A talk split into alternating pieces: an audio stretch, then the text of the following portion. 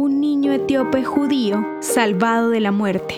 1984. Etiopía sufre una terrible sequía. Una madre cristiana ordena a su hijo hacerse pasar por judío para salvarle la vida.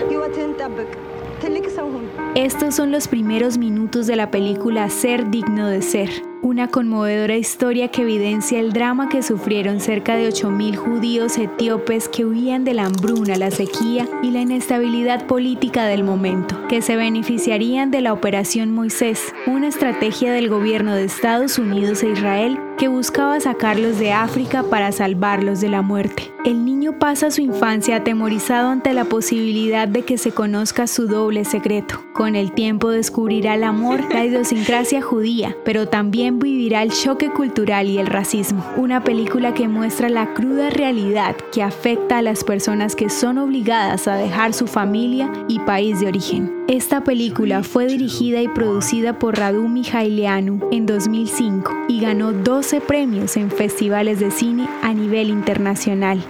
¿Alguna vez pensaste que alguien se salvaría por decir que es judío?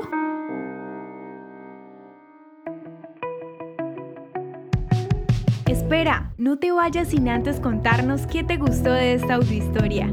También puedes darnos ideas de lo que quieres escuchar. Nos vemos en los comentarios. El contenido original de Audiohistorias de Israel fue provisto y realizado por Philos Project.